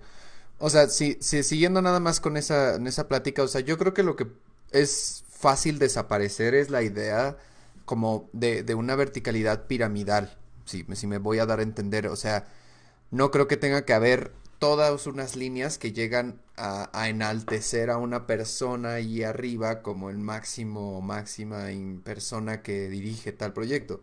Más bien, o sea, pensaría que hay diferentes, como un bosque, o sea, hay diferentes árboles altos, cada uno con sus diferentes cosas que se encarga, y todos ellos crean diferentes partes de esto, ¿no? O sea, cada, cada pieza es importante para que se ensamble todo este proyecto. Lo que creo que no está chido es la pirámide, porque entonces se le otorga todo el poder a una sola figura o a un solo departamento, y, el- y ese departamento es amo y señor de todas las chingadas cosas que pasen, ¿no? Y si quieren ellos que pase algo, va a pasar. Yo pienso que quizás no, no es necesario romper la verticalidad, solo entender cuál verticalidad aporta a qué, a qué parte de la película y saber que todo es un rompecabezas. Si te falla una pieza, no, no existe la otra. O sea, no, no es lo mismo ser sostén que ser escalón también. Entonces, sin embargo, las dos forman parte de una cuestión, una cuestión vertical. Entonces, es no buscar sostenes y sino buscar escalones. y Mueran los es sostenes. Eso es básicamente como esta cuestión, pues también yo creo que eh, es, o sea, definitivamente es colectiva la cuestión y, y, y también yo soy mm, el de como testigo principal de que de, me acuerdo mucho, o sea, yo siempre lo voy a recordar mucho porque para mí también eso me abrió un mundo muy distinto a la hora de aventarse a hacer algo, pero me acuerdo mucho cuando Aaron me explicó por qué decidió ser editor y era simplemente porque requería muchísimo más que ser director. Y, mm, y, y obviamente no lo dice de manera ofensiva ni nada, pero entendí, entiendo perfectamente a qué se refiere un poco la, la frase como muy de Aaron, pero siempre como cual, toda frase muy de Aaron tiene un trasfondo más allá de lo que te acaba de decir. Entonces como que yo lo tomo también un poco, va un poco por ahí también. Creo que es, es, por algo eres director y por algo no eres otra cosa más allá de tus habilidades o no, sino porque sabes que requieres a más gente y a más banda hacer eso, ¿no? Porque también creo que mucha gente que pudo haber sido director de cine terminó siendo artista de cierta técnica en específico, porque simplemente el trabajo colectivo no es como la manera en que puedes trabajar autoralmente, ¿no? Y creo que eh, el ser un autor en el cine es ser un autor que está consciente de que necesita más personas. Eh, porque pues no sé, o sea, yo me acuerdo mucho, eh, eh, platicaban mucho, no me acuerdo de quién, de qué, qué película era, pero en una clase unos maestros hablaban mucho de un director que además era artista visual eh, y que traía un desmadre en todo el set, ¿no? Y estos, estos maestros, eh, eh, eh, bueno, uno de los que lo explicaba era Batán, que es de los ADs o el AD mexicano, pues, y él explicaba que era un desmadre todo el llamado, porque, o sea, todo el, todo el, la producción, porque justo era un artista visual y conceptual que siempre toda la vida ha generado obra propia y, y como que siempre fue todo un desmán al respecto porque se hacía lo que él quería porque era así, ¿no? Y, y, no había absolutamente nada más, todos eran brazos nada más. Entonces, como que a mí también me queda mucho la diferencia, me queda clara mucho la diferencia entre un autor que está dispuesto a hacer, o sea, un autor que se, entrega al cine es un autor que se entrega a la colectividad también. Pero, pues sí, ahorita que dijo esto Aaron me parece muy curioso, ¿no? Como que la verticalidad está tan en la naturaleza del cine que ya hablar de cómo podemos lograr un cine totalmente horizontal, pues es un poco extraño porque el proceso, al menos creativo y no tal vez no operativo y, y de labor, pero el proceso o al, al, menos esta parte autoral, pues sí, claro que también hay de directores a directores, ¿no? Hay de todo tipo de producciones y no siempre va a llegar el que produjo, escribió, dirigió y fotografió, eh, sino hay de todo, pues, pero... pero pues... Me parece Porque que... Porque además hay... Ay, perdón. Dilo, dilo, dilo, Lu. Quería decir dos cosas. Eh, que además justo hay proyectos, eh, ahorita que me dejan de tarea en el CCC analizar un montón de cortometrajes, largometrajes y demás, eh, he visto varios proyectos que justo son así, o sea, que son producidos, dirigidos, editados, fotografiados por la misma persona y funcionan súper bien porque puedes ver un discurso como muy, muy mmm, específico y dirigido hay otros proyectos que son así y no funcionan, ¿no? O sea, como que es una regla, digamos, ¿no? Porque siento que de pronto hay autores que dicen yo lo podría hacer mejor todo y no, ¿no? O sea, como que de qué depende, quién sabe, si sea porque no son talentosos, o sea, no me atrevería a decir, pues, pero sí hay proyectos que funcionan de esa forma y proyectos que no. Entonces, esa parte me parece importante y me parece importante que estemos teniendo esta discusión con esta película porque quería preguntarles también qué piensan de los créditos, o sea, que dice una película de los nombres de todos los actores y todos, todo, bueno, todas las cabezas de, de departamento. A mí, a mí me, me pareció muy interesante porque nunca lo había visto así. A mí me parece muy considerado y yo soy de la opinión de que debería de ser así. O sea, yo... o sea, no sé si debería de ser así, pero me hace mucho sentido escribirlo así. Yo personalmente lo haría así. Yo también, si pudiera, también haría un poco eso, porque sí es un poco extraño. Algo que me, o sea, que recordaba ahorita es también dentro de otra frase de otra clase en la que en un set el que más sabe de la historia es el director, pero el que más sabe de la foto, el que más sabe de foto es el fotógrafo y el que más sabe de arte es el director de arte y el que más o sea, como que esta cuestión de tener reconocidos que al final el que conoce más la historia y el que sabe más de qué es la historia, de qué va la historia y por qué sí, por qué no algo en esta película es el director y no hay más. Pero el, pero el director, bueno, a mí me parece muy, muy coherente pensar que, que, que el director está consciente que la persona que más sabe de foto es el fotógrafo con el que está trabajando, no él como director. Pero bueno, también supongo que eso ya va un poco más ligado al ego y a lo demás, ¿no? Mm, Como Yo, que- yo les voy a decir que yo, yo no pude ver los pendejos créditos porque Netflix a los menos de cinco segundos ya me había cambiado y me estaba proponiendo quién sabe qué otra chingada película, algo así como eh, de, de la- eh, Amas de... ¿Cómo se llaman? Montana temporada. No, no sé, me, me- me mandó luego, luego como a novias bridesmaids o algo así. Yo como, no, güey, déjame disfrutar mi película. Entonces no lo vi. Pero bueno, desactiven esa función de Netflix. Está de la chingada que te mande, no te deje ver créditos. Eso Poco se puede desactivar. Según yo sí, en configuraciones creo que puedes quitar tanto que empiece la película o empiece cuando le pones el cursor encima y que creo que, que automáticamente se pase a otra cosa cuando termina. Entonces no vi, me sacó así fue como de, ah, ya terminó. Me volteé tantito y de pronto ya estaba empezando otra cosa, güey, como si fuera el canal 5. A mí personalmente esto de una película de, personalmente me parece una payasada. O, o sea, porque me parece que es lo mismo que hicieron en los noventas los directores del Dogma, que era, una de las reglas es que el di- director no va a aparecer nunca en los créditos. Y que, y que entonces es como, como intentarse dar ahí, no, no sé cómo decirlo, como cubetazos de, de buena persona o de compartir, etcétera, pues cuando igual una de las, creo que lo que más hemos discutado, eh, discutido en todo el podcast es como cómo fue el trabajo un poco de Alejandro Landes, entonces como que para que me resuma él después de haber hecho esto, como de haber, de haber trabajado, etcétera, al, bueno, les voy a poner como una película de, o sea, como que no, o sea, como que la buena hondez no me parece que llega nada más por poner un crédito. Ya, Es una buena propuesta, pero si Bueno. no... Sea, si, si escuchas que fue un hijo de puta toda la producción y de repente hace eso, pues sí dices, güey, chingas a tu madre porque me trataste de la chingada toda la producción y ahora sí bien buen pedo, ¿no? También creo que, o sea, el decir una película de ese tendría que ver en todo, en todo el proceso. Como que tampoco creo que componer en los créditos ya es como, ah, chido, güey, no más, poca madre, güey, es nuestra película, ¿no? Sino como que definitivamente es un sentimiento que yo creo que si lo quiere, si, si alguien lo quiere lograr, lo debería de lograr en todo el proceso, no o sea, y no decir como, oye, ¿qué, qué opinas?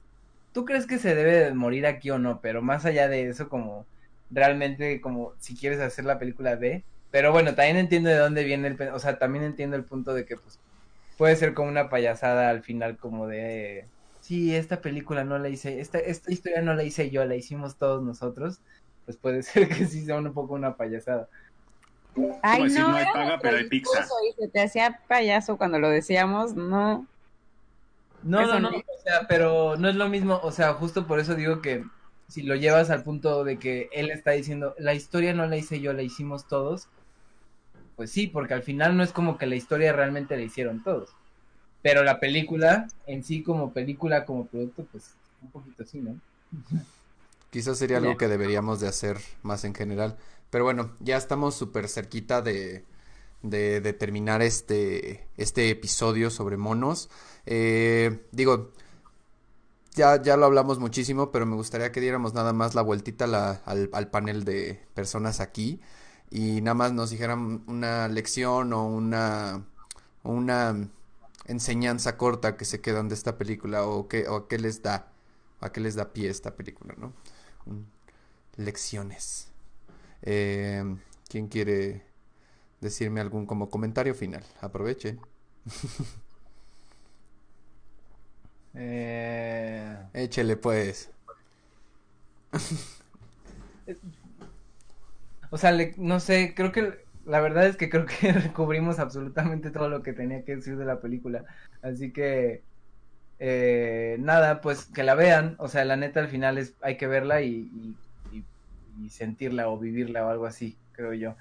Eh, y creo que lo que creo que es que lo que creo que de esta película es que te guste o no te guste vas a tener algo que decir al respecto. Entonces, eso también está bueno. Ok. Arons. Eh, yo más que un- algo así en específico diría como Eh, escuchen la película porque lamentablemente me, me parece no me parece que Netflix no es el mejor lugar para escuchar una película pero me parece que el diseño sonoro y la música son la cosa más impresionante a nivel eso sí creo que es de las pocas cosas que se han logrado hacia un nivel excelso y donde si me preguntan yo yo habría puesto todo el, el, el dinero de la película porque me parece que, que, es muy costoso ese diseño sonoro y esa música. Mika Levy y esta Lena Eskenazi y, y, bueno, no, o sea, como mencionar que la figura es de Lena. Lena es una diseñadora sonora cubana que vive aquí en México desde los noventas, creo, y es la de temporada de patos y tempestad y todo este tipo de películas. Y entonces es una leyenda, Lena. Entonces, escuchen la película para escuchar lo que hizo, que de verdad es impresionante. Muy bien. Eh, ¿Tú, Bets? Mm, creo que diría, como que con esta dije, mmm, creo que está bien no tener ninguna película como tan, película, perdón, ninguna opinión tan a favor o tan en contra de, todo todo el tiempo. O bueno, será porque yo soy muy así. Como que igual y soy muy soberbia y en cuanto veo algo digo como, mmm, yo lo hubiera hecho así, o yo lo hubiera hecho así, o yo no hubiera hecho eso. Aunque sean cosas como estúpidamente lejanas a mi poder. Pero pero como que con esta no me pasó y disfruté, disfruté eso un montón. Entonces, eh, eso, creo que está bien darse la oportunidad de no siempre pensar algo al respecto o decir como tengo que estar a favor o en contra de esto, sino tener sus puntos en uno y sus puntos en otro. Y creo que eso puede aplicar a todo en la vida, ¿no? Y quiero, quiero, o sea, ahorita que estaban, bueno, hace rato que estaban diciendo lo de Apocalypse Now, yo nunca lo he visto, o sea, yo me he dado cuenta estas esta última semana que no he visto un montón de cosas que más allá de creo que debería de ver, me da igual.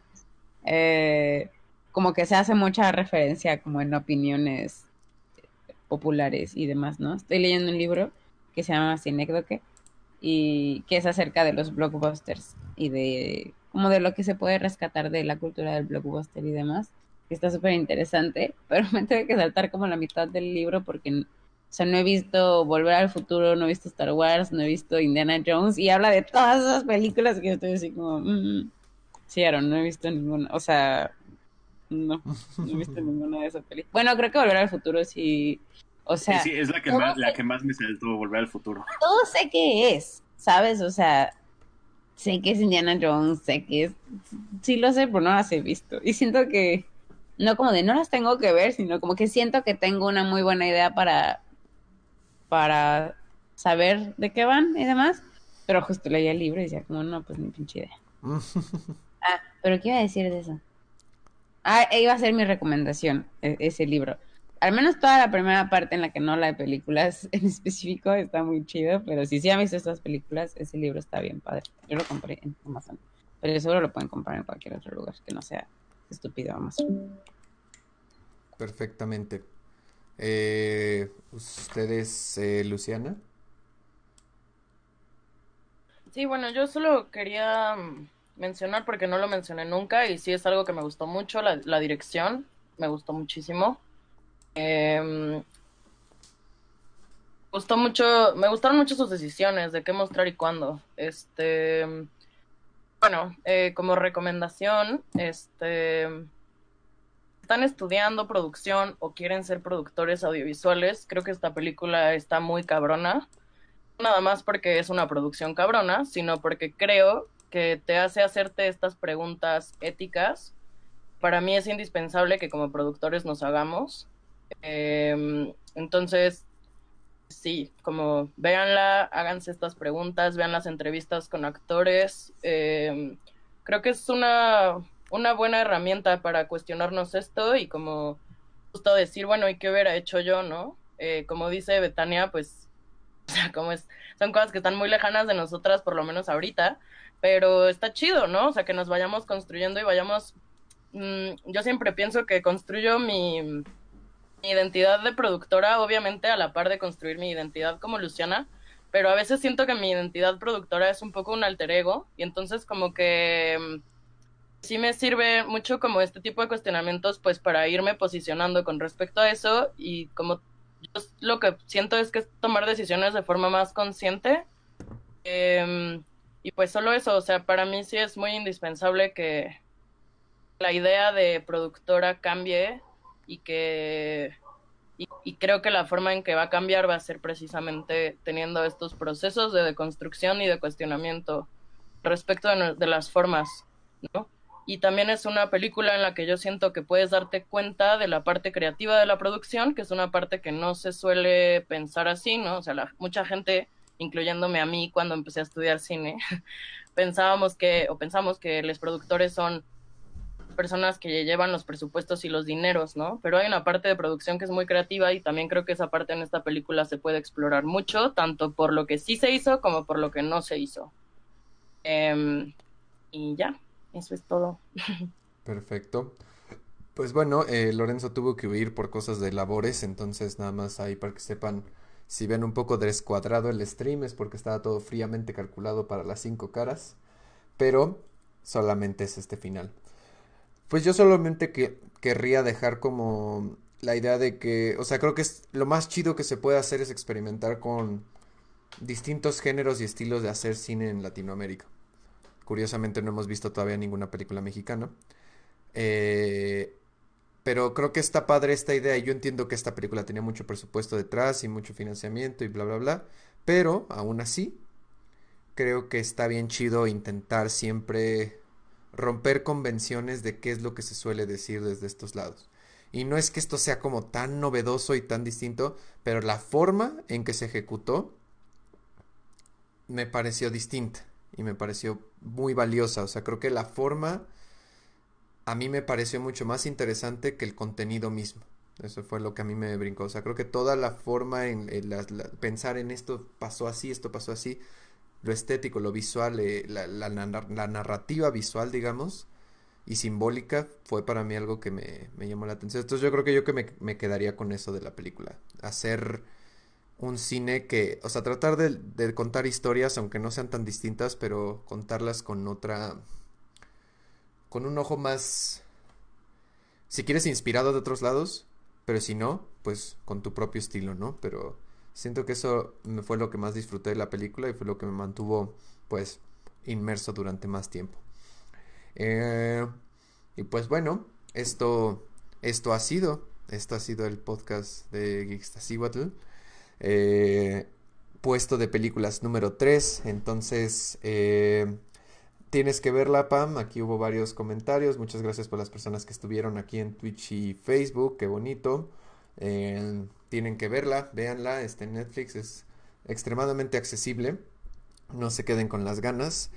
Y pues bueno, muchísimas gracias, Aarón, Beth, Luciana, Lorenzo, que está chambeando, sacando el pan de cada día. Eh, entonces, pues muchas gracias. Eh, síganos, síganos en todas nuestras redes. Síganos en Facebook, síganos en Twitch, síganos en Twitter quizás, síganos en Instagram dennos likes, suscríbanse al Patreon, donennos dólares, mejoraremos este, este stream cada vez más y pues bueno, eh, disfruten su semana. ¿Por qué no? Con un poco de cine. Volveremos cuando volvamos, porque este programa no tiene una periodicidad estricta. Entonces, cuando se abra la ventanita del amor, volveremos a estar por aquí. Así que, nos despedimos. Gracias, bye. Adiós y buenas noches. Los dejo con esta rolita que me acabo de encontrar en YouTube.